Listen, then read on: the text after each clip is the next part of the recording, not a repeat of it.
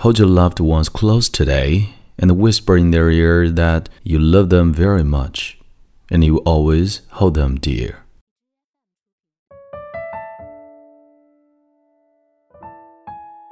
嗨，亲爱的朋友，欢迎收听英语美文朗读，我是孟非 Phoenix。今天为你分享的美文叫做《假如我知道》。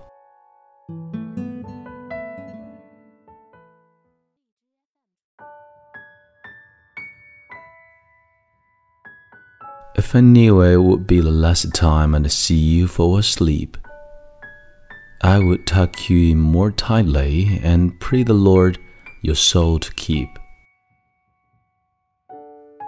If I knew it would be the last time I'd see you walk out the door, I would give you a hug and kiss you and call you back for more.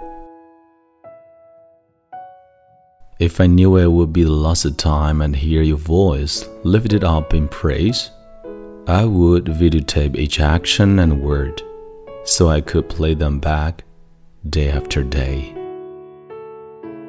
If I knew it would be the last time I could spare an extra minute or so to stop and say I love you, instead of assuming you would know I do. If I knew it would be the last time I would be there, so share your day. I'm sure you have so many more, so I can let just this one slip away. For surely there is always tomorrow to make up for an oversight, and certainly there is another chance to make everything right.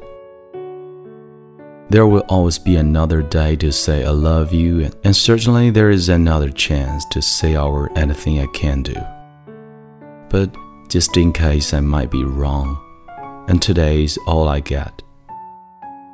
I'd like to say how much I love you, and I hope we never forget. Tomorrow is not promised to anyone, young or old alike. And today may be the last chance you get to hold your love tight. So, if you're waiting for tomorrow, why not do it today?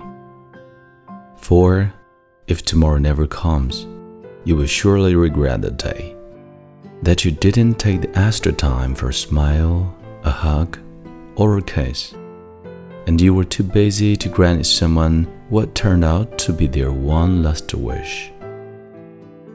So, hold your loved ones close today and whisper in their ear that you love them very much and you will always hold them dear.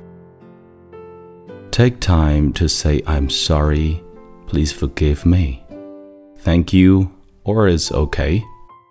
And if tomorrow never comes, you have no regrets about today.